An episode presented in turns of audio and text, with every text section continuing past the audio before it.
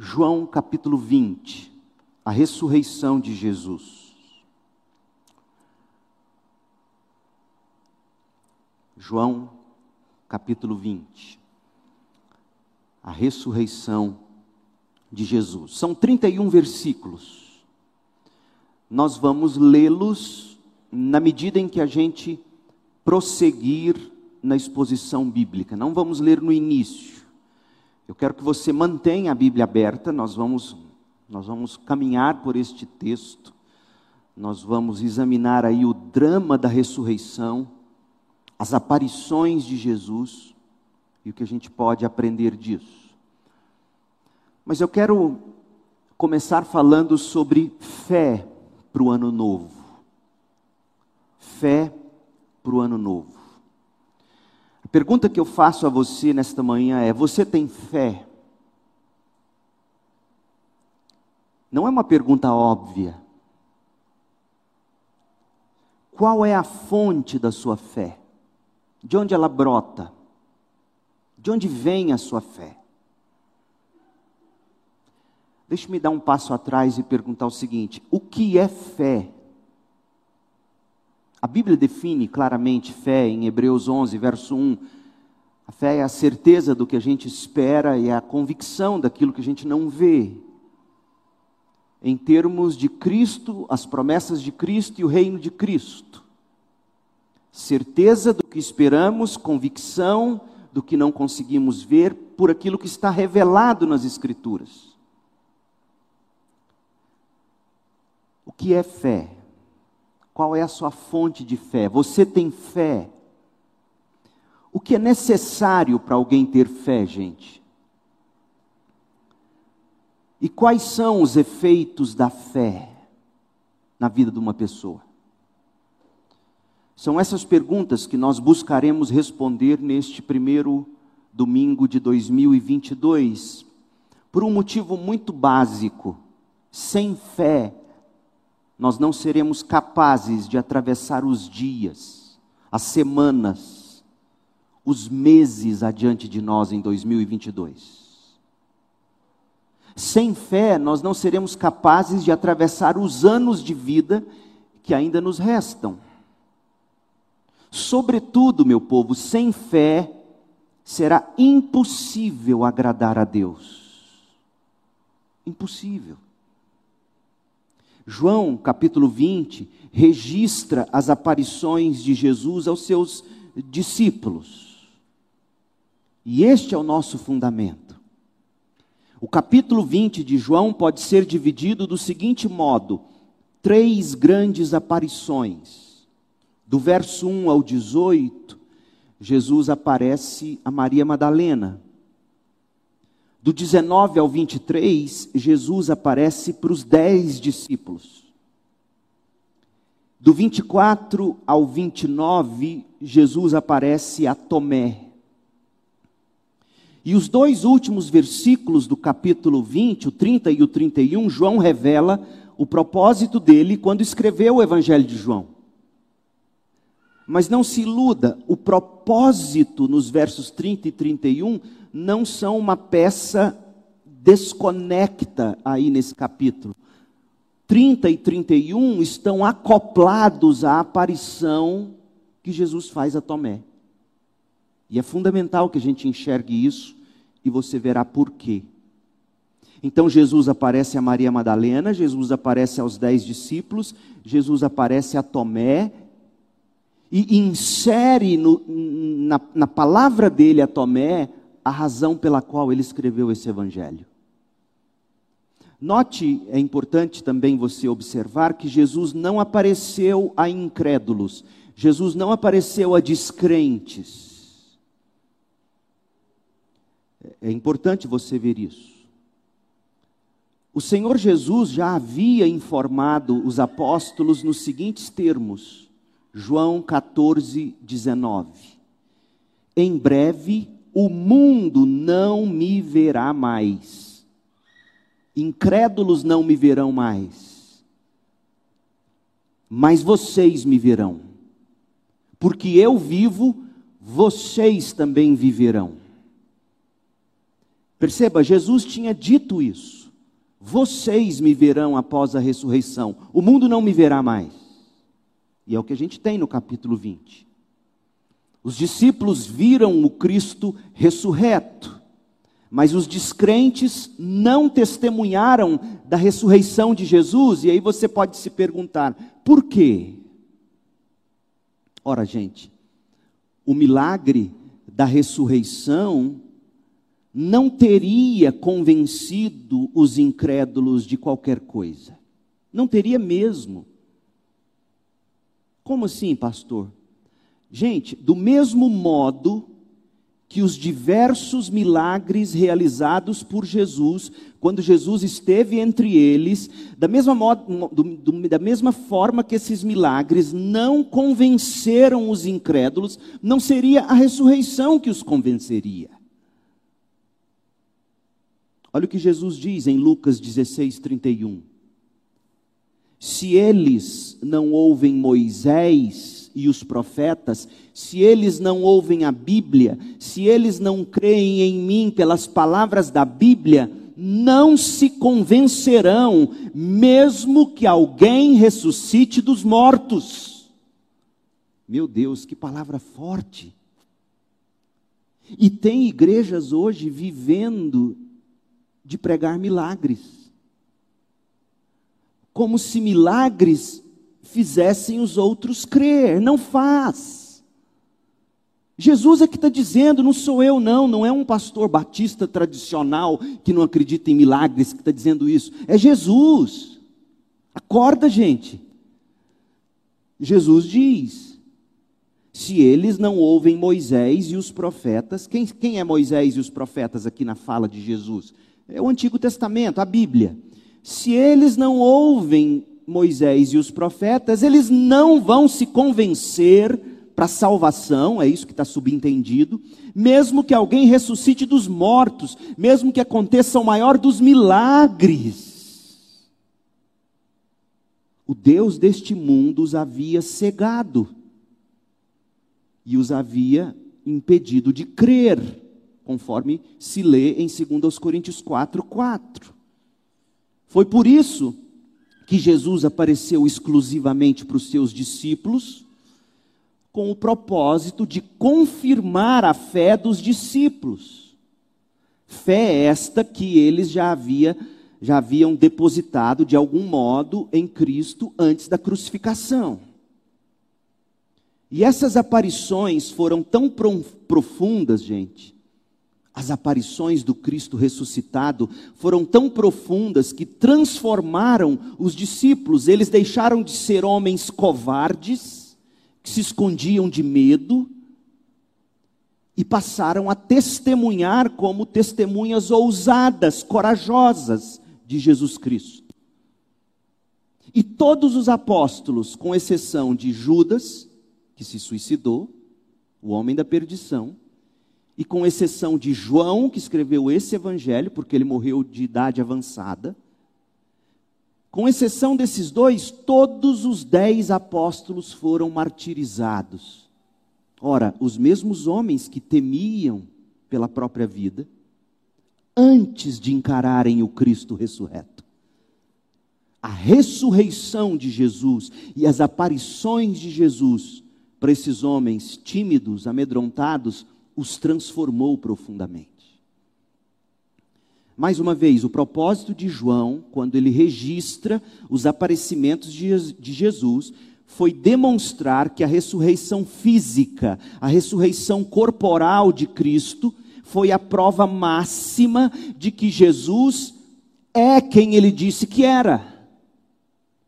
Jesus disse ser o Messias, o Cristos, o Filho de Deus aquele que veio para entregar a vida pelas suas ovelhas. A ressurreição prova que ele é quem disse ser.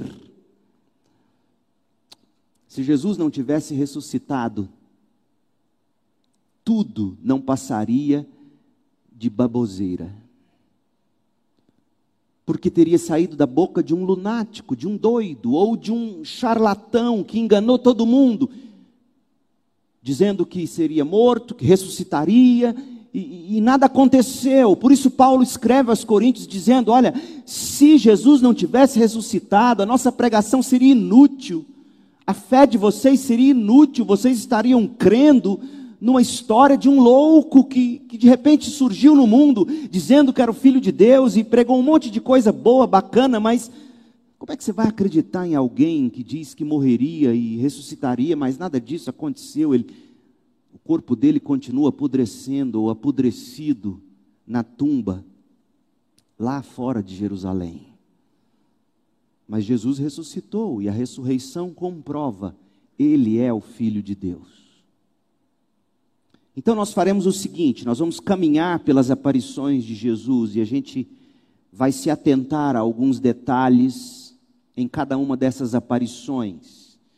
E aí a gente vai buscar fazer aplicações para a nossa caminhada neste ano e nos próximos anos da nossa vida, se Deus nos permitir vivê-los.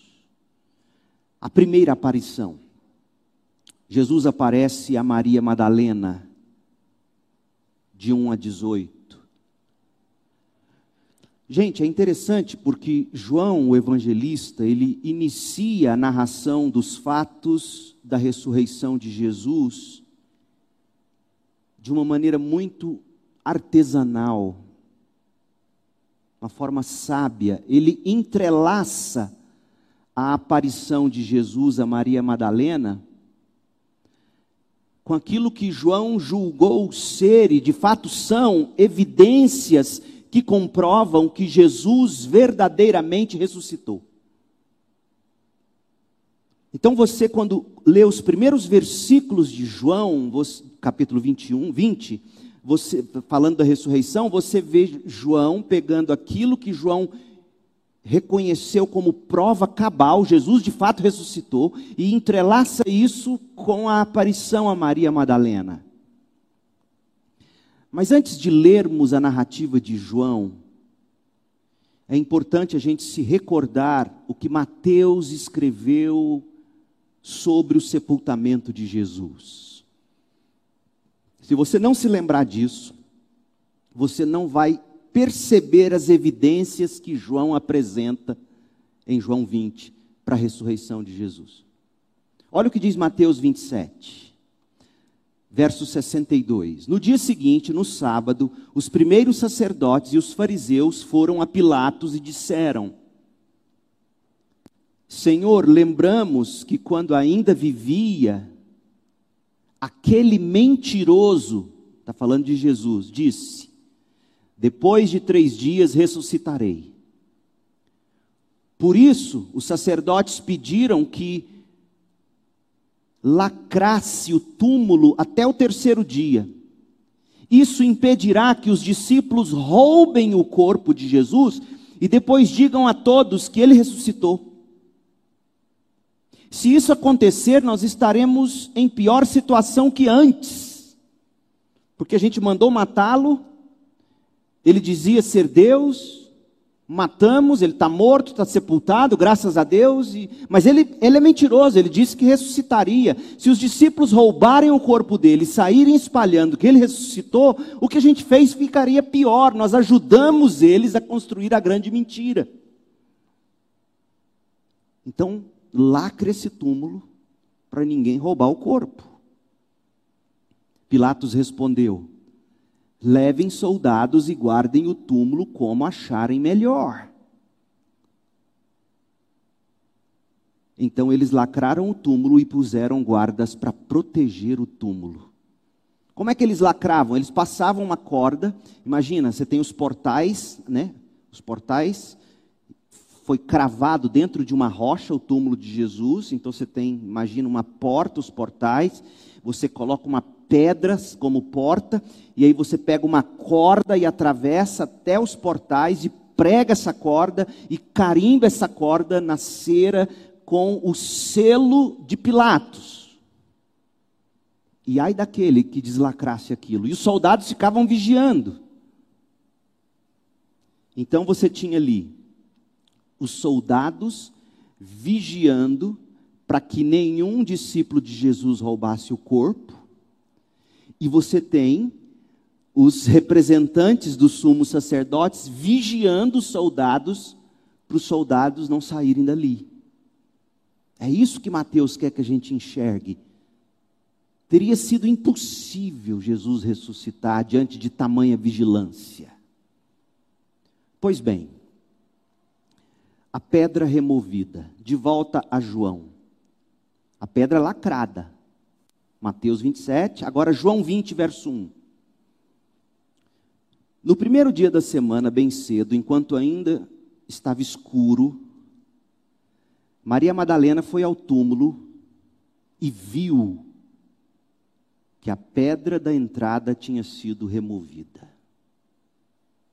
Aquela lápide circular imensa que cobria o túmulo e que fora colocado nas bordas, eles encaixavam para ficar bem travada, eles colocavam cunhas de pedras de madeira maciça, lacraram. Quem teria conseguido remover a pedra da entrada? Uma pedra dessa, dizem os historiadores, não pesava menos do que uma tonelada. Chegava a pesar isso. Então seria ilógico presumir que os guardas tivessem deslocado a pedra do local, abrindo o túmulo. Porque se os soldados tivessem feito isso, os representantes dos sumos sacerdotes não teriam deixado. E se os representantes dos sumos sacerdotes tivessem roubado o corpo de Jesus, eles teriam contribuído para a mentira. E se os dois tivessem se juntado para fazer aquilo, os dois estariam lascados, ou seja, quem teria aberto o túmulo, meu Deus? Está vendo a evidência? João quer que você leia e fale: impossível, o túmulo estava aberto, quem abriu? É curioso que os céticos não acreditam nisso, mas em qualquer outro tipo de documento, se você apresenta evidências como essas, as pessoas dizem: não, foi Platão que escreveu, está certo. Quem teria aberto o túmulo? Volta em Mateus, Mateus 28, de 1 a 4. Depois do sábado, no primeiro dia da semana, bem cedo, Maria Madalena e a outra Maria foram visitar o túmulo. De repente, houve um grande terremoto, pois um anjo do Senhor desceu do céu, rolou a pedra da entrada e sentou-se sobre ela. Quem abriu o túmulo? O anjo do Senhor. Um anjo. Seu rosto brilhava como um relâmpago e suas roupas eram brancas como a neve. Quando os guardas viram o anjo, tremeram de medo e caíram desmaiados como mortos. Vamos fingir de morto, senão esse anjo ainda pega a gente. E agora? Como é que eles iam conter a versão dos discípulos? Os discípulos sairiam dizendo: ressuscitou, está vendo? Como que eles conteriam isso? Eis a solução a boa e velha mentira de sempre. Eles espalharam uma narrativa, uma fake news, que nunca colou. Mateus 28, 11. Enquanto as mulheres estavam a caminho, alguns dos guardas entraram na cidade. Está vendo por que, quando Maria Madalena chegou não tinha mais guarda ali? Mateus nos informa que eles tinham corrido para a cidade e contaram aos principais sacerdotes o que tinha acontecido. Eles convocaram uma reunião com os líderes do povo e decidiram subornar os guardas com uma grande soma de dinheiro, instruíram os soldados: vocês devem dizer o seguinte: os discípulos de Jesus vieram durante a noite enquanto dormíamos e roubaram o corpo. Se o governador ficar sabendo disso, nós os defenderemos para que não se compliquem. Nós não vamos deixá-los matar vocês. Os guardas aceitaram o suborno e falaram conforme tinha sido instruídos. Essa fake news se espalhou entre os judeus que continuam a contá-la até hoje. Nada novo debaixo do sol. Mas a verdade é que Deus mesmo deu um jeito de deslocar a pedra. importante. Por que Deus fez questão de deslocar a pedra? Se você disser para Jesus sair, você não leu a Bíblia direito. Porque o corpo de Jesus, ele atravessava paredes. No capítulo 20 de João, verso 19, de repente Jesus apareceu no meio dos discípulos. O túmulo foi aberto não para Jesus sair, mas para que os apóstolos entrassem e constatassem: ele não está mais aqui. O túmulo vazio. A pedra do túmulo foi deslocada para revelar que o túmulo estava vazio. João 20, leia de novo comigo, verso 1. No primeiro dia da semana, bem cedo, enquanto ainda, enquanto ainda estava escuro, Maria Madalena foi ao túmulo e viu que a pedra da entrada tinha sido removida. Em vez de ela entrar, né, para ver o que tinha acontecido, quer dizer, ela não tinha acreditado na ressurreição. Porque ela corre, encontra Simão Pedro e os outros discípulos, aquele a quem Jesus amava, esse é João, e disse: Tiraram do túmulo o corpo do Senhor e não sabemos onde o colocaram. Pedro e o outro discípulo, João, foram ao túmulo. Os dois corriam, mas o outro discípulo, João, foi mais rápido que Pedro. João era mais jovem. Verdade, não é piada. E chegou ao primeiro túmulo. E chegou primeiro ao túmulo João. E quando eles chegam no túmulo, Jesus não estava no túmulo. Como que Jesus saiu de lá? Só tem três opções, gente. A primeira opção, Jesus saiu de lá por conta própria. Mas isso é impossível, porque ele estava morto. E a prova de que ele estava morto, nós vimos em João 19, 33. Eles não quebraram as pernas dele, viram que ele estava morto. Furaram o lado dele, João 19, 34. Ele estava morto, constataram a morte dele.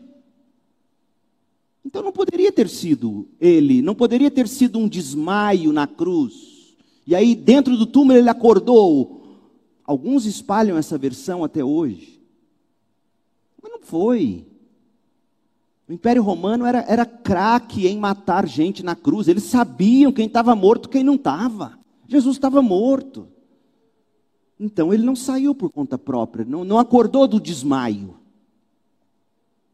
Segunda opção, o corpo foi tirado por mãos humanas. Mas quem tiraria esse corpo, meu Deus?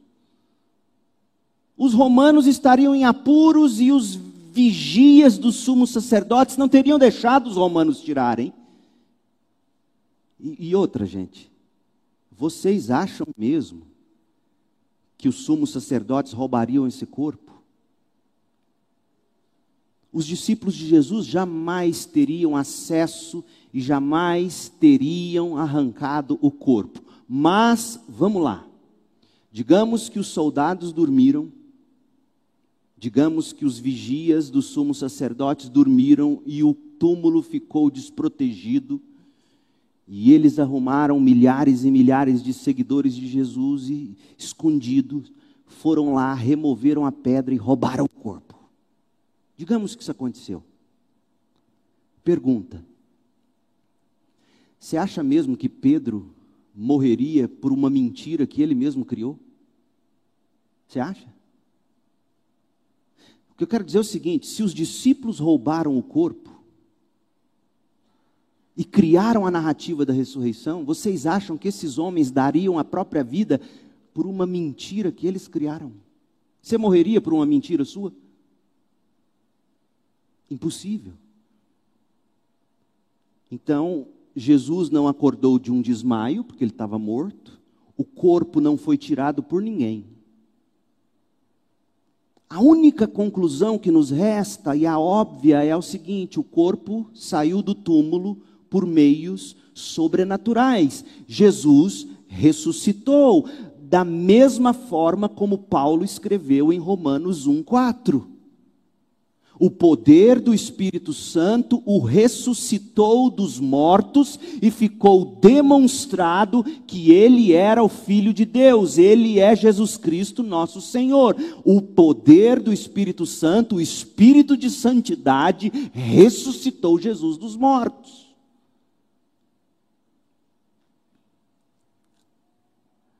A mortalha de Jesus, as roupas fúnebres, então você tem a evidência da pedra removida,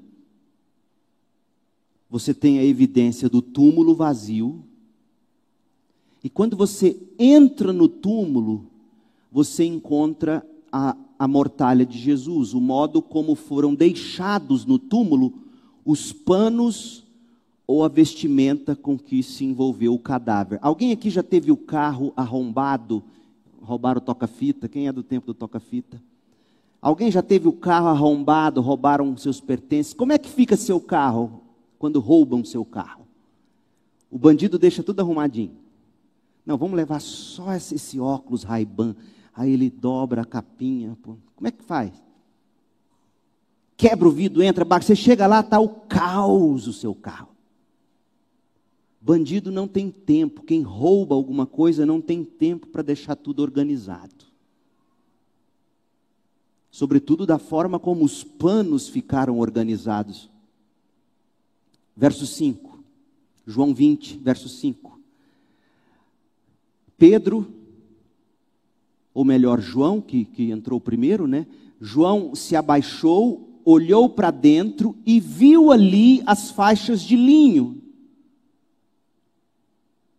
mas não entrou. Então Simão Pedro chegou e entrou. Também viu ali as faixas de linho. O verbo ver é fundamental no Evangelho de João. Desde o início. E vimos a sua glória. Então João viu as faixas de linho, Pedro viu as faixas de linho, e Pedro viu mais. Pedro notou que o pano que cobria a cabeça de Jesus estava dobrado e colocado à parte. Parênteses, dobrado não está certo. A palavra aqui é enrolado. Sabe quando você enrola o pano? Imagina um casulo. Sabe o casulo de onde, de onde sai a borboleta? E aí você já viu um casulo de onde saiu uma borboleta? Você tem ali aquela caixinha enrolada. É assim que estão os panos.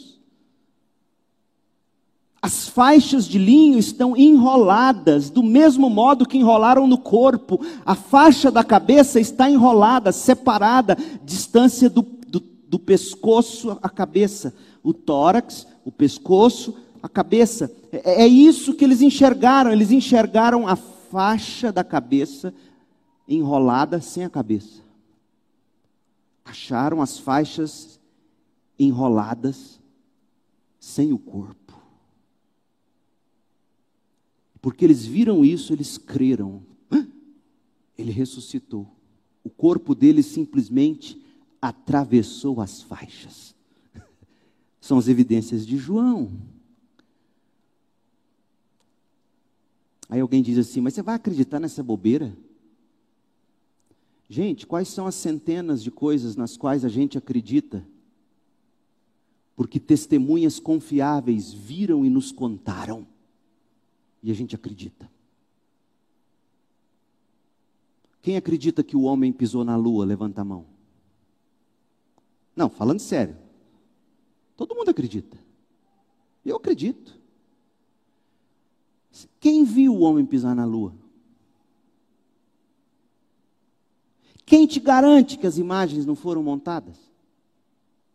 Percebe o que eu quero dizer? Há uma centena de coisas nas quais você acredita, porque testemunhas confiáveis viram, documentaram, você viu, ouviu, leu e disse: é verdade, eu acredito. Quem tomou a vacina? Levanta a mão.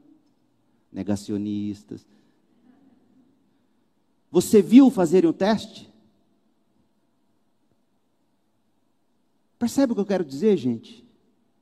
Você acredita mesmo que o que está ali dentro daquele vidrinho é remédio que cura ou que protege de complicações da Covid. Você acredita nisso? Claro. Mas você viu colocar lá dentro? Não, não, tem, tem todo um sistema, tem toda a Anvisa, tem gente que. Você acredita na Anvisa? Tem gente que não. Mas quem não acredita na Anvisa é que tem que provar que a Anvisa está errada, não é o contrário, percebe? Então, quando João narra para nós, a pedra não estava lá, apesar do lacre dos soldados, o túmulo estava aberto. O corpo não estava lá, Jesus tinha morrido de fato, alguém não pode ter tirado ele de lá. E quando ele diz, os panos estavam enrolados, nós vimos, ficamos assustados, parecia o casulo de onde sai uma borboleta. Ele não está mais aqui, ele ressuscitou. E outra coisa interessante, você se lembra de Lázaro? Quem narrou o episódio da ressurreição de Lázaro, gente? João. Você se lembra como Lázaro saiu do túmulo? Vou ler para você, João 11, 44. Lázaro saiu do túmulo com faixa e tudo, parecia uma múmia. E Jesus vira e diz assim: desamarrem as faixas e deixem-no ir. João lembrou disso, Pedro lembrou disso. Olharam lá e as faixas de Jesus enroladas. Ele, ele ressuscitou, é um milagre, é verdade. E é interessante os verbos que João usa para ver. No versículo 5, o verbo é blepo, que significa dá uma olhada. No verso 6, o verbo é teoreo, de onde vem teoria. Significa observar com cuidado. Sabe quando você passa o olho, verso 5, e volta no verso 6 e, e presta atenção, peraí. Não são faixas dobradas igual dobra camisa.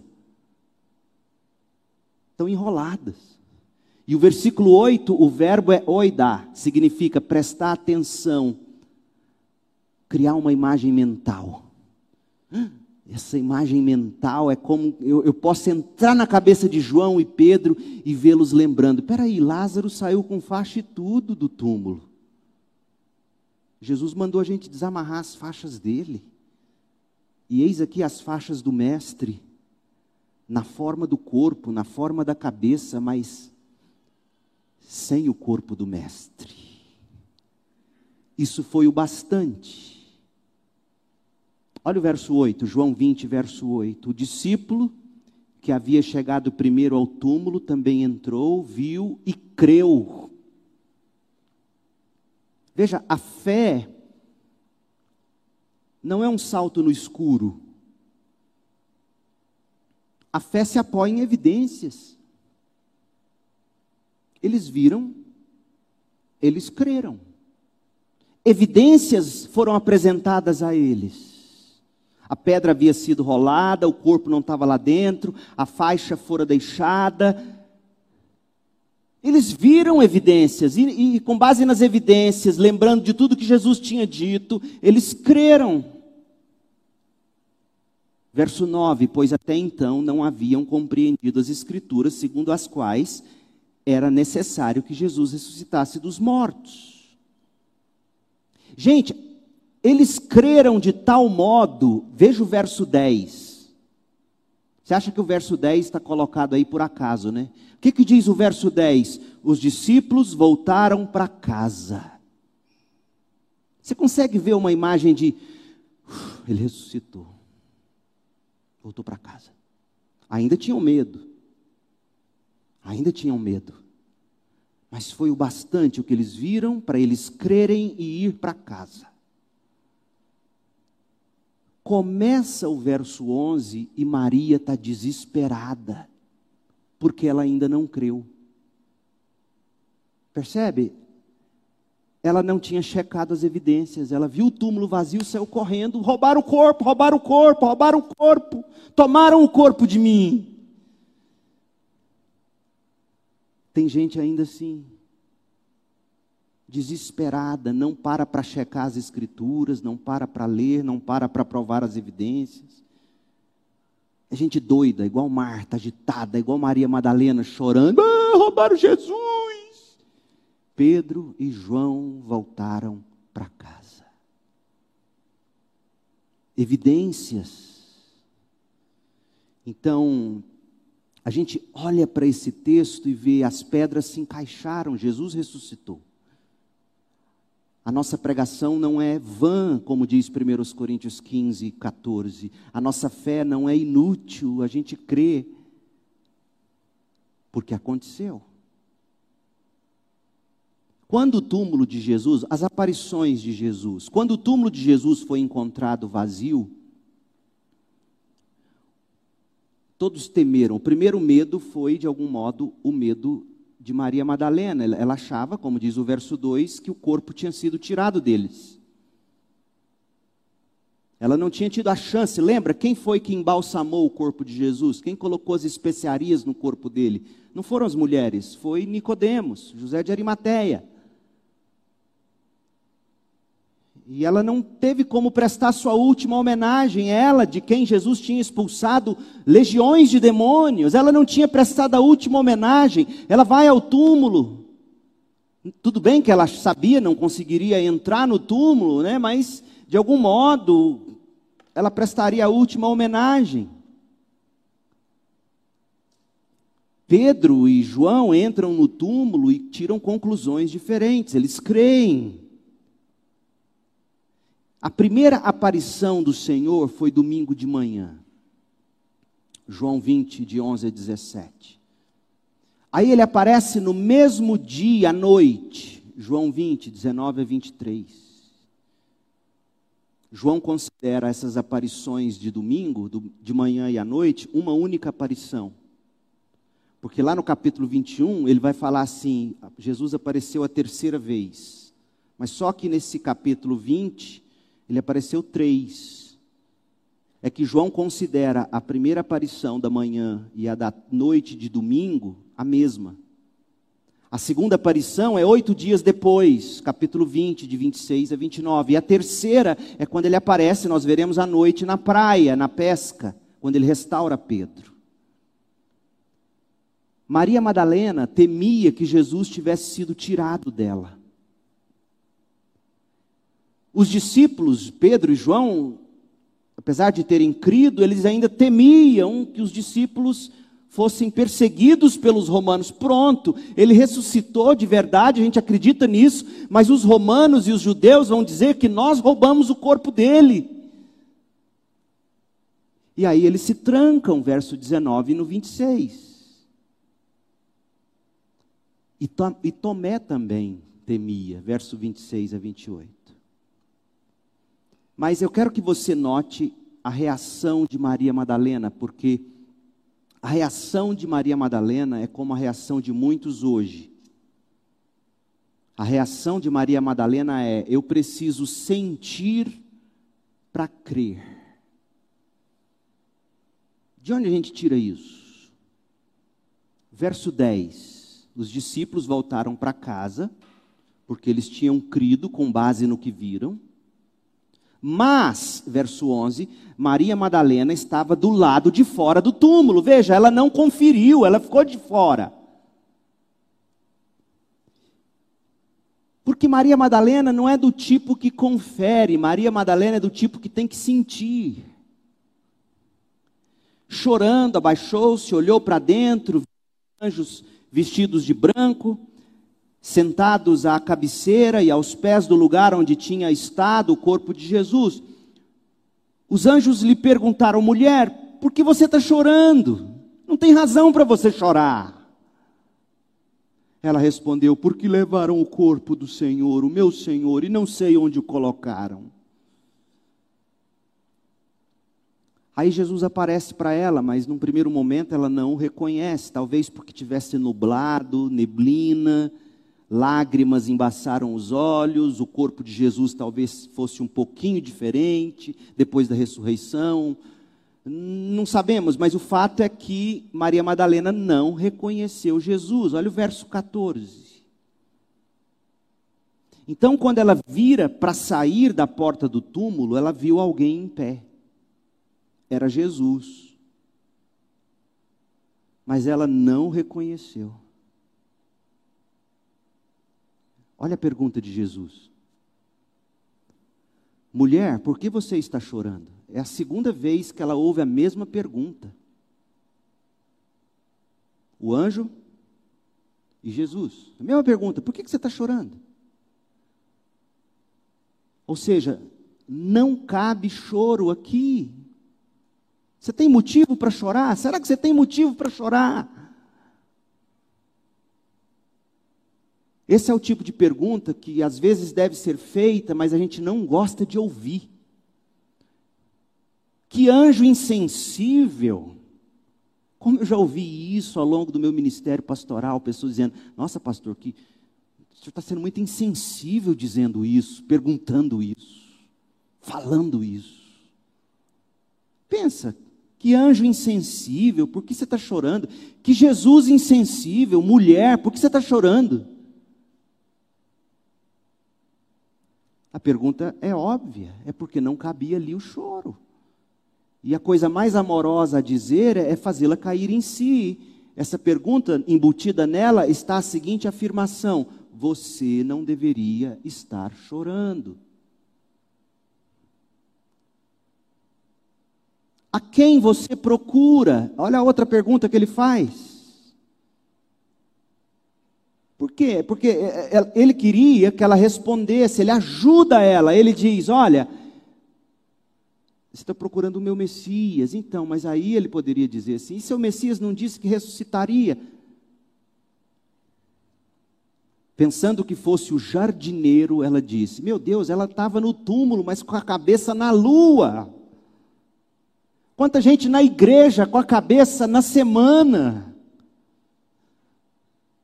Por isso que eu não me desespero tantas vezes quando eu prego e vejo gente bocejando, balançando a chave, olhando o relógio. Aconteceu isso com Jesus. Jesus está falando, ela acha que Jesus é o jardineiro, meu Deus do céu. Pelo menos ninguém nunca me confundiu com jardineiro aqui no púlpito. Eu acho. Aí ela responde: na verdade, ela não responde o jardineiro. Porque o jardineiro faz duas perguntas, e a resposta que ela dá não tem nada a ver com nenhuma delas. Primeira pergunta, por que, que você está chorando? Ela não responde. Segunda pergunta, quem você está procurando? Ela não responde. Por quê? Porque ela quer atender o anseio dela. Olha o que ela diz: Se o Senhor o levou embora, diga-me onde colocou o corpo, eu vou lá buscar. Mãe, Hum, que mulher enjoada. Jesus tem uma paciência de Jó. Primeiro, Jesus se dirige a ela e chama ela de mulher, verso 15. Mas no verso 16, quando ele menciona o nome dela, o sinal pega, fica vivo de novo. Verso 16: Maria, disse Jesus. Ela se voltou para ele e exclamou: Rabone, que em aramaico quer dizer mestre. Sabe o que ela faz? Ela agarra Jesus. E por favor, não encare esse texto como sendo um agarrar lascivo. Não é lascivo. Há pessoas que pegam esse versículo ainda hoje para dizer que Jesus teve um caso com Maria Madalena. E o verso 17 nos mostra o que, que ela quis dizer com o agarrar dela. Jesus lhe disse no verso 17: Não se agarre a mim, não fique me detendo, não fique me detendo, não fique me segurando com seu abraço, porque ela dependurou ali no, no, no ombro dele e o abraçava, não com lascívia, com amor, com ternura. Maria Madalena expressa o desejo de ater-se à presença física de Jesus. Ela temia que pudesse perdê-lo de novo. Porque uma vez que ela creu que ele ressuscitou, ela se lembrou dele dizendo: e eu vou para o Pai novamente. Ela não queria perdê-lo.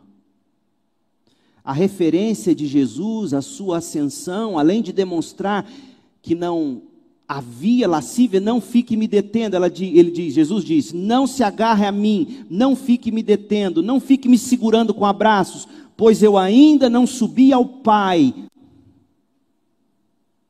Isso aqui revela que quando Jesus diz não fique me agarrando, não fique me impedindo, não fique me detendo, Ele está dizendo eu preciso ir para o Pai mas vá procurar meus irmãos e diga-lhes: Eu vou subir para meu Pai e Pai de vocês, para meu Deus e Deus de vocês. Maria Madalena queria ficar junto de Jesus fisicamente. Maria Madalena precisava sentir a presença de Jesus para crer. E aí, convencida, encorajada, verso 18 Maria Madalena encontrou os discípulos e lhes disse: Vi o Senhor. Bem diferente dos discípulos Pedro e João. João viram as evidências e creram. Na verdade, ela não viu o Senhor, na verdade, ela abraçou o Senhor. Percebe? Tem gente que vê tocando, já viu? Tem gente que tem óleo na mão. Você vai ver assim. Por isso que você chega em algumas vitrines está lá, por favor, não tocar favor não bater no vidro. E o menino está lá assim, o peixinho, ele metendo o dedão. É Madalena. Ela viu porque tocou. Ela viu porque sentiu. E aí então ela contou o que Jesus havia falado. O que, o que a gente aprende com a reação de Maria Madalena. A reação de Maria Madalena em face da aparição de Cristo é típica de uma pessoa que é frágil, altamente emocional, instável, ansiosa, ferida, medrosa. Gente assim se agarra com unhas e dentes aos outros e sufocam os outros. elas precisam sentir para crer. Do modo como foi pintada aqui, Madalena tipifica a pessoa que é orientada por sentimentos, sem raízes profundas. Lembra de Marcos 4,16? As sementes que caíram no solo rochoso representam aqueles que ouvem a mensagem sem demora recebem com alegria, contudo, uma vez que não têm raízes profundas, não duram muito. Assim que enfrentam problemas, porque aí os problemas fazem elas deixarem de sentir que Deus as ama, que Deus as quer bem, que Deus tem o melhor. Assim que enfrentam os problemas, assim que são perseguidas por causa da mensagem, desanimam. Por quê? Porque gente assim tem que sentir para crer. Jesus aparece aos dez discípulos. Para os dez discípulos, é ver para crer. Maria precisou sentir para crer, mas os dez viram para crer. Verso 19: Ao entardecer daquele primeiro dia da semana, os discípulos estavam reunidos com as portas trancadas por medo dos líderes judeus. O que, que eles pensaram? Pronto, Jesus ressuscitou, a gente crê nisso. Mas os líderes judeus vão vir atrás da gente, achando que a gente que roubou o corpo e está espalhando a mentira da ressurreição. Nós não podemos pegar muito pesado com os apóstolos aqui, não, gente, porque nós, no lugar deles, certamente sentiríamos a mesma coisa. Hoje é muito fácil para nós, do lado de cada revelação completa do Novo Testamento, olhar para esses homens e falar assim: não tinha motivo para estar assim. De fato, não tinha, mas tinha. Estava tudo muito nublado ainda. Eles não tinham recebido o Espírito ainda. Certo? Por isso que Jesus toma conta de aparecer para eles no entardecer daquele mesmo dia de repente, Jesus surge no meio deles e diz: qual é a primeira palavra de Jesus? Paz. Vocês estão com medo. paz seja com vocês. Lucas capítulo 24, 37 diz que num primeiro momento eles acharam que era um fantasma, eles ficaram amedrontados. Mas quando eles ouvem as palavras, paz seja com vocês, o coração deles começou a se aquietar. E quando eles finalmente viram quem era aquele que do nada surgiu, do nada, o mesmo que, transpassou, levitou, evaporou de dentro dos panos do túmulo, de dentro da rocha do túmulo, porque Jesus simplesmente evapora num corpo novo. Esse mesmo corpo aparece no meio deles, e aí eles ouvem esse Jesus falando: Pai, sejam com vocês. Eles se tranquilizaram. Olha o verso 20 de João 20. Enquanto Jesus falava, mostrou a eles as feridas nas mãos e no lado, mostrando para eles que, quando ele diz paz, essa paz não sai da boca para fora, essa paz é fruto da obra dele. Eu comprei essa paz. Olha aqui, meus cravos, minhas mãos, eu estou vivo, como eu disse. Paz aqui não é um, um cumprimento leviano. Oh, e aí, tudo bem? Paz, vocês podem ter paz. Paz de consciência. Paz consigo mesmos. Paz com Deus, Pedro. Você me traiu, mas paz. Paz, Pedro. Paz, João. Paz. A paz que foi comprada com os cravos da cruz.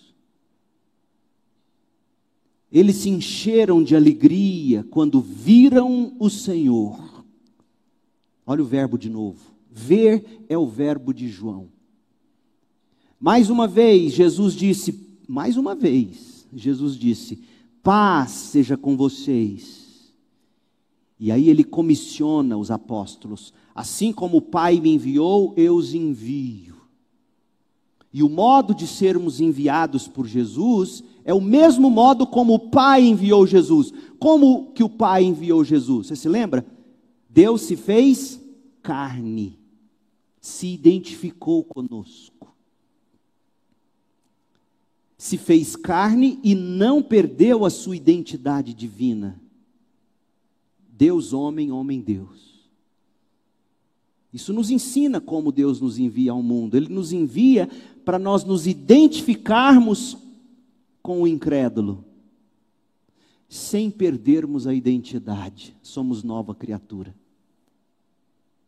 Somos gente como eles, inclusive pecadores, mas com uma nova natureza que vive lutando contra o pecado.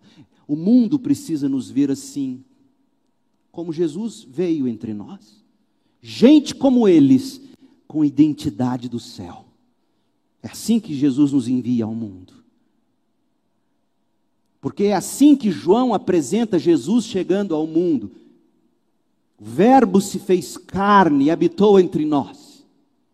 Esse que estava com Deus, era Deus desde o princípio, e sem Ele, nada do que foi feito se fez. Ele se faz carne, habita entre nós, identifica-se conosco e não deixa de ser Deus. E assim Deus nos envia ao mundo. É assim que Deus envia você em 2022. Você ser gente como a gente, sem perder a identidade de crente. Isso significa ser gente boa.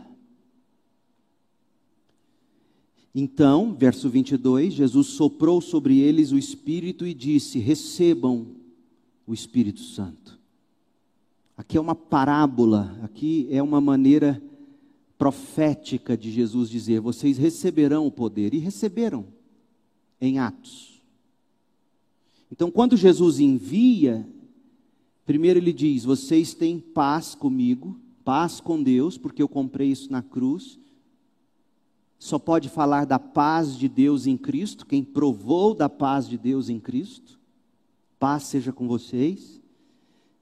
mas eu estou aqui para dizer que vocês não recebem essa paz, para curtir essa paz aqui tranquilo, trancado diante da Netflix. Eu envio vocês, como o Pai me enviou, mas vocês não são enviados como órfãos, vocês terão o Espírito Santo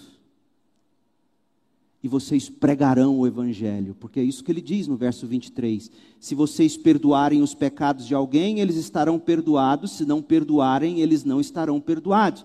Isso aqui não é base bíblica para confissão a padre. A maneira de perdoar pecados é o Evangelho da paz de Cristo. Então, quando vocês pregam, anunciam, se há quem crê, pecados são perdoados se vocês não pregarem, não haverá quem crê e pecados não serão perdoados. Então, quando Deus nos envia, Ele nos envia para nos identificarmos com a gente do mundo, com a identidade cristã, mas com o Evangelho nos lábios. Você não terá pregado enquanto você não tiver anunciado, falado com palavras o Evangelho.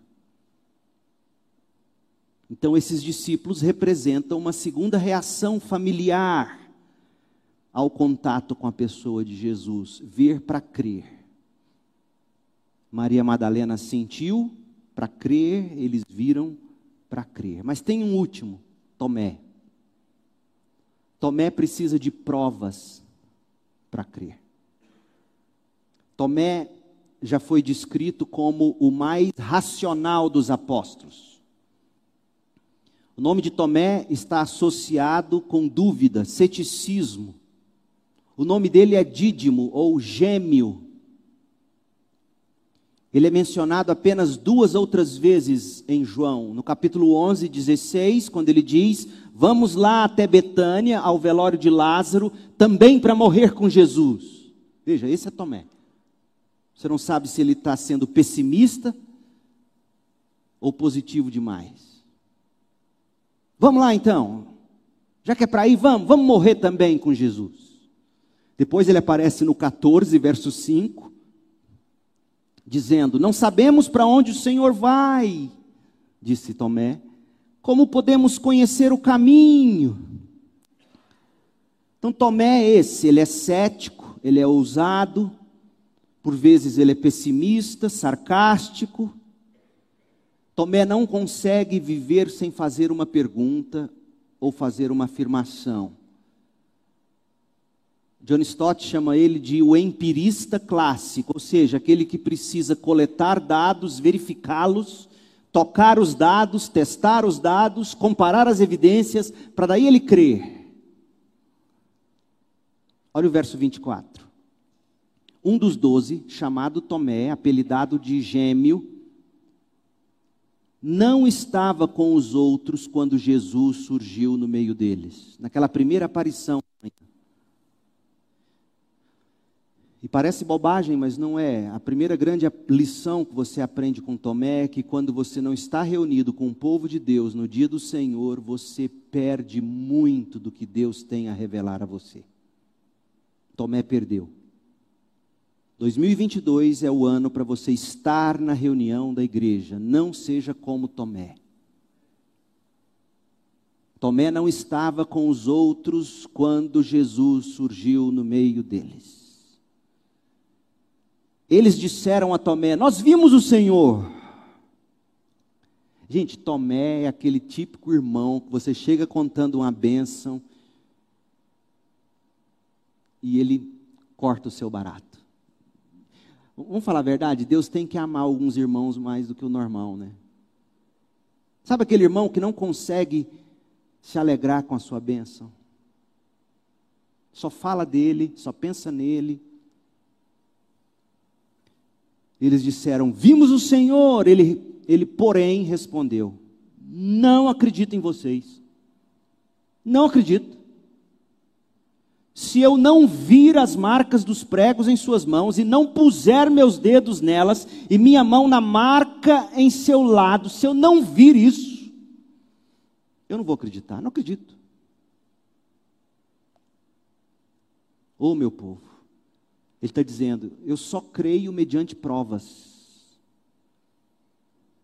Ele está chamando os amigos dele, aqueles com quem ele andou por três anos, dormiu junto com eles, dividiu o mesmo teto, comeu junto, sorriram junto, choraram junto. Sabe o que é você virar para um irmão que você conhece há tempos e dizer: Você está mentindo, eu não acredito, enquanto eu não ver. Isso ofende. Isso ofende a gente. Um dia eu terminei de pregar aqui, acho que já contei para vocês. Estou lá na porta me despedindo antes de pandemia e tudo. Uma pessoa que eu nunca mais vi de novo e nunca tinha visto antes, com a esposa, me abraçou assim, chamou a mulher dele. Eu vi que a mulher chegou toda. Aí ele olhou para mim, virou e falou assim: Quero falar uma coisa para o senhor. Eu nunca ouvi tanta asneira na minha vida. Eu olhei para a mulher dele assim, lágrimas descendo ali. Ó. Eu falei, ô oh, moço, que Deus te abençoe. Aí ele disse assim: tenha abençoado. E saiu. Gente, se já ofende ouvir isso de um estranho, se machuca você ouvir isso de um estranho, imagina Pedro, João, os demais, ouvindo Tomé dizer: Que asneira vocês estão falando? Eu não acredito. Vocês estão dizendo aí que ele mostrou os cravos, as marcas, só se eu botar o dedo. Eu não acredito. Preciso de provas. Olha como a incredulidade é ofensiva, gente. Olha como o incrédulo ofende naturalmente. Machuca naturalmente a gente destila machucado na gente. Mas o Senhor, Ele é sempre gracioso e Ele, Ele, Jesus, se submeteu ao teste de Tomé. Jesus é bom. Paciente com Pedro, paciente com Tomé, paciente conosco. Verso 26. No culto da semana seguinte, Tomé foi. Interessante. Oito dias depois, tem um monte de Tomé na CIB que eu espero que volte em 2022. Oito dias depois, os discípulos estavam juntos novamente e dessa vez Tomé estava com eles. Imagina o climão o Tomé que tinha duvidado deles, no culto com eles, reunido com eles. Tomé é aquele que diz: Não acredito, você está mentindo e eu vou ficar aqui. Ninguém me tira. Tem que ter estômago para lidar com alguns Tomés. As portas estavam trancadas. Mas de repente, como antes, Jesus surgiu no meio deles. Acho que os apóstolos oraram e disseram: vamos fazer igualzinho antes, Tomé, vamos trancar tudo. Você vai ver. E Jesus repete: Paz seja com vocês, disse ele. O que, você teria dito para Tomé? O, o, o moço? Gente, eu posso me imaginar com Tomé, mas eu vou, como eu sou muito modesto, eu não vou expressar o que eu penso. Jesus diz: Tomé, ponha seu dedo aqui, veja minhas mãos. Ponha sua mão na marca aqui do lado. Tomé, não seja incrédulo, creia. Mas antes disse: toque as feridas, põe a mão, você não queria pôr. Foi para você crer não seja incrédulo. Tem gente se gabando hoje em dia de pregar um evangelho cheio de dúvidas. O evangelho dos liberais é o evangelho de Tomé, é aqueles que se orgulham de dizer que têm dúvidas. Mas Jesus diz que o evangelho dele é de crentes. Seja crente, Tomé. A reação dele é espetacular. Meu Senhor e meu Deus, disse Tomé. Mas aí Jesus dá a bronca. Ele, ele, a gente bate e assopra, não é? Não é assim? Pai bate, depois assopra. Jesus não, ele assopra, depois bate. Jesus lhe disse: Você crê porque viu. Bem-aventurados são aqueles que creram sem ver. Em essência, o verso 29 está dizendo assim: Tomé, você me viu e me tocou, foi por isso que você creu. E você creu. Eu creio que você creu, eu sei que você creu. Agora, Jesus está falando com a gente, comigo e com você, séculos depois. Felizes os que não viram como vocês viram. Felizes os que não viram como Pedro viu o túmulo, como João viu o túmulo. Felizes os que não sentiram como Maria Madalena sentiu ao me abraçar. Felizes os que não me tocaram como você me tocou. Felizes os que sabem que confiar é crer. Sentir não é crer. Ver não é crer. Confiar é crer. E então João, João explica o objetivo do evangelho dele acoplando as duas os dois versículos finais do capítulo 20 ao que ele disse a Tomé. Ele disse: Olha como é que ele termina o verso 29. Gente, aqui está o coração do evangelho. Ele do evangelho de João. Felizes aqueles que creem sem ver. Certo? Aí ele diz: Eu escrevi esse evangelho, João está dizendo, para você e eu, Leandro, Joaquim, José, Maria, Tiago, todos nós. Eu escrevi esse evangelho para vocês verem pelos meus olhos. Olha o verso 30. De novo, 29. Felizes são aqueles que creem sem ver. Verso 30. Os discípulos viram Jesus fazer muitos outros sinais, além dos que se encontram registrados neste livro. Estes, porém, estão registrados para que vocês creiam.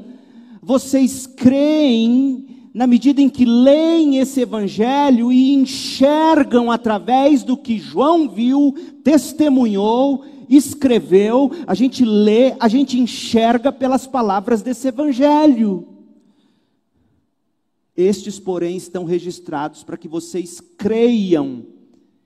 Bem-aventurados os que creem, mas não viram, mas viram sim, viram como? não viram vendo como eles viram, porque não estávamos lá presente, não tocamos como Madalena tocou, não tocamos como Tomé tocou, não vimos como eles viram o túmulo, não vimos Jesus aparecendo do nada, mas a gente vê pelo que está escrito. Essas testemunhas oculares nos dão evidência para a nossa fé.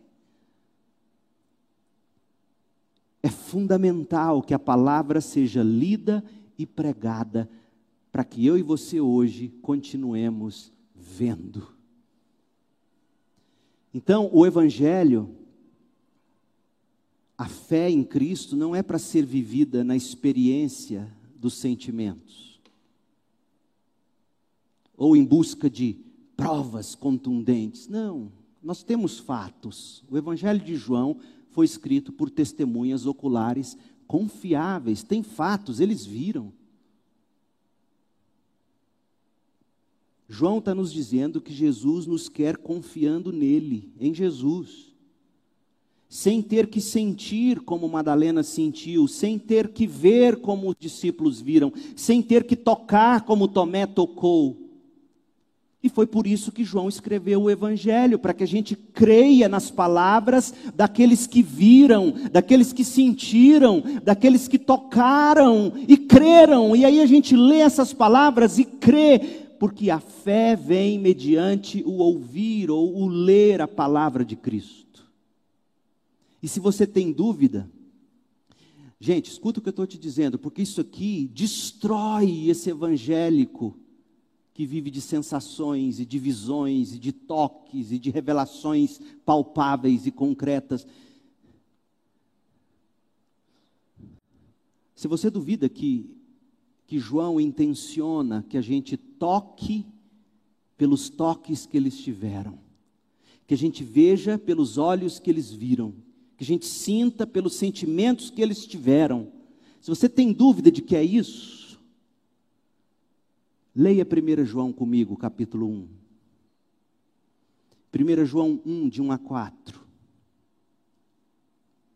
Olha que João diz. Esse João, que acabou de escrever o capítulo 21, que disse que escreveu essas coisas, eles que viram, escreveram essas coisas para a gente crer quando a gente lesse sobre elas. João, 1 João 1, 1.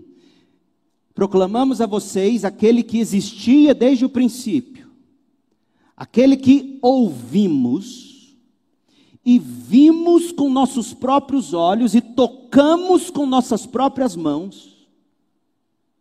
Ele é a palavra da vida, aquele que é a vida nos foi revelado e nós o vimos de novo.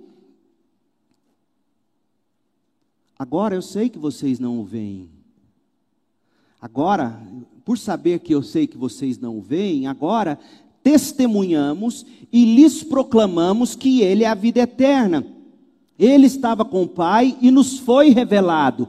Anunciamos-lhes aquilo que nós mesmos vimos e ouvimos, para que vocês tenham comunhão conosco. E a nossa comunhão é com o Pai e com seu Filho Jesus Cristo. Escrevemos estas coisas para que vocês participem plenamente de nossa alegria. Você tem que ler a Bíblia para você de fato tocar Jesus, sentir Jesus, ver Jesus.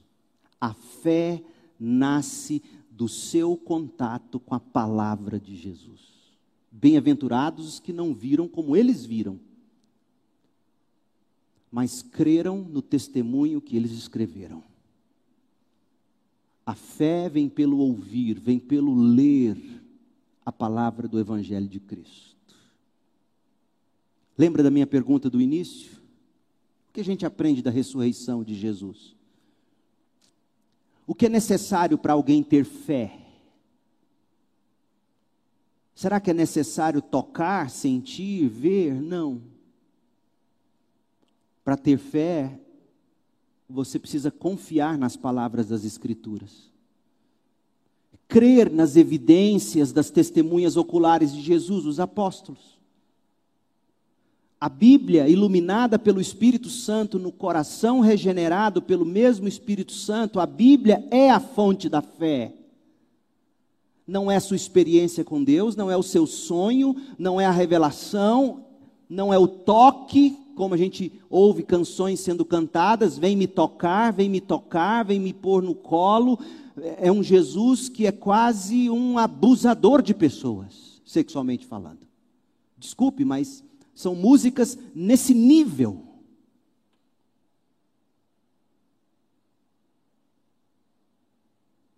O toque de Jesus vem a nós pelas Escrituras. O sentimento por Jesus brota de quem lê as Escrituras. É necessário você ter contato e confiar nas Escrituras para você ter fé. Porque qualquer outro tipo de fé, por outro meio, pode não ser uma fé salvífica.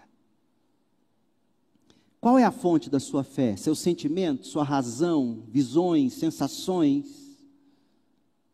A única fonte autorizada para a fé e a prática cristã, a única fonte confiável para a fé salvífica é a palavra de Deus. As evidências de que precisamos estão nas Escrituras.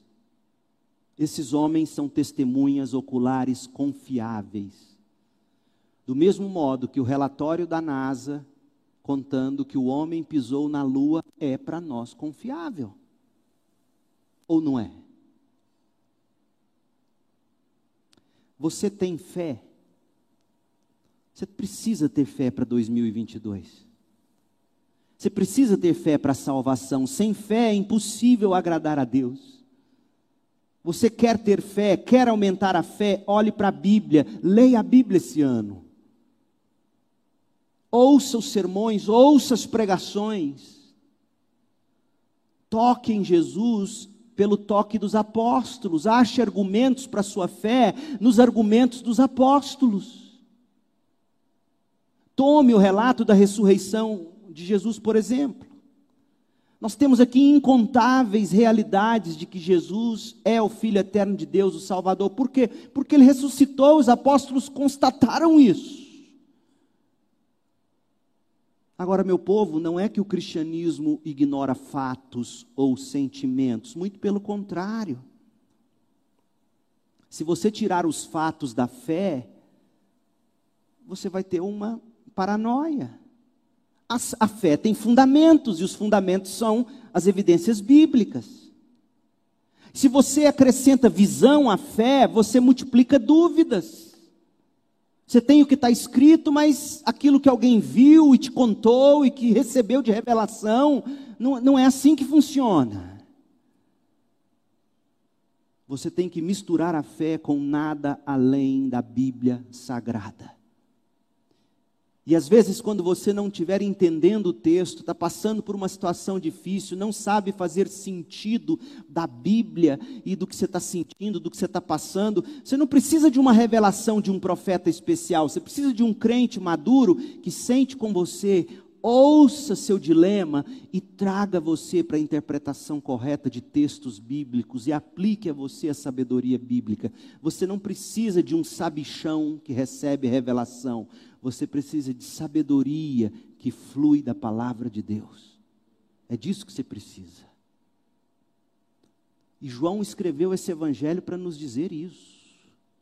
Não é de toque, a vida cristã não se alimenta de toques, não se alimenta de visões, não se alimenta de agarros, não se alimenta de sensações. A vida cristã se alimenta de palavra de Deus. E a última coisa, Quais são os efeitos da fé bíblica? Quais são os efeitos da fé que confia na palavra de Deus? Primeiro, você para de chorar. Maria Madalena estava chorando na hora errada pelo motivo errado. Quanta gente chorando errado. Você para de chorar. Você, você consegue ir para casa como Pedro e João foram. Você consegue sair e voltar para casa. Você consegue enfrentar os problemas com a esperança da vida eterna.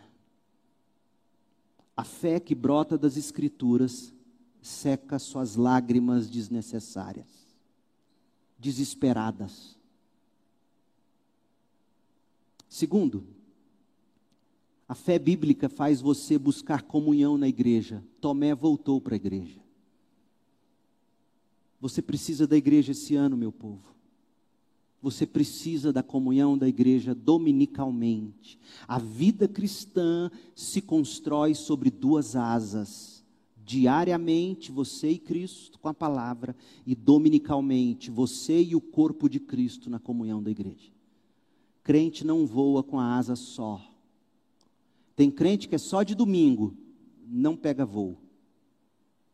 Tem crente que é só sozinho, eu e Deus, não pega voo. O crente é diariamente, dominicalmente. Terceiro, você, com a fé bíblica genuína, você cumpre a missão. Assim como o Pai me enviou, eu os envio. Vocês provaram da minha paz, eu lhes dei o Espírito Santo e a palavra para vocês pregarem. Vocês terão pela palavra poder para perdoar pecados. E se não perdoem, se não pregarem, não verão perdão de pecados.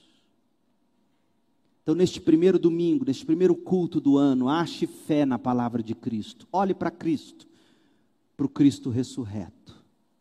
Nutra sua fé na palavra de Cristo pela palavra de Cristo. porque Jesus Cristo ressuscitou, a nossa pregação não é inútil, e a fé que nós temos no Filho eterno de Deus não é inútil, mas a fé é poderosa para nos tornar fortes, para vencer o mundo e chegar a salvo no céu, venha o que vier em 2022.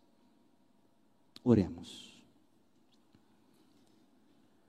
Deus querido, Obrigado pela tua palavra santa, pura,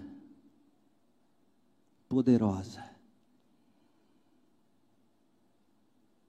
Que aula de fé nós temos em João capítulo 20. Ó oh, profundidade da tua palavra, Senhor. Que o Senhor pegue minhas explicações no melhor que pude fazer e aplique todas elas ao coração destes que me ouvem, para que possa surgir verdadeira fé no Filho eterno de Deus que vive e reina e voltará. Ó oh Deus, seque as lágrimas das Madalenas nesta manhã Ó Deus, acalme os corações. Acalme o coração dos Pedros, dos Joãos. Ó Deus, faça dissipar o ceticismo, a dúvida dos Tomés, diante do fato de que Jesus Cristo ressuscitou. É no nome dele que nós oramos agora e para sempre pedindo que a graça dele, de Jesus, o amor de Deus, o Pai, a comunhão do Espírito estejam sobre nós, o teu povo, hoje e todos os dias deste ano e para sempre. Em nome de Jesus. Amém.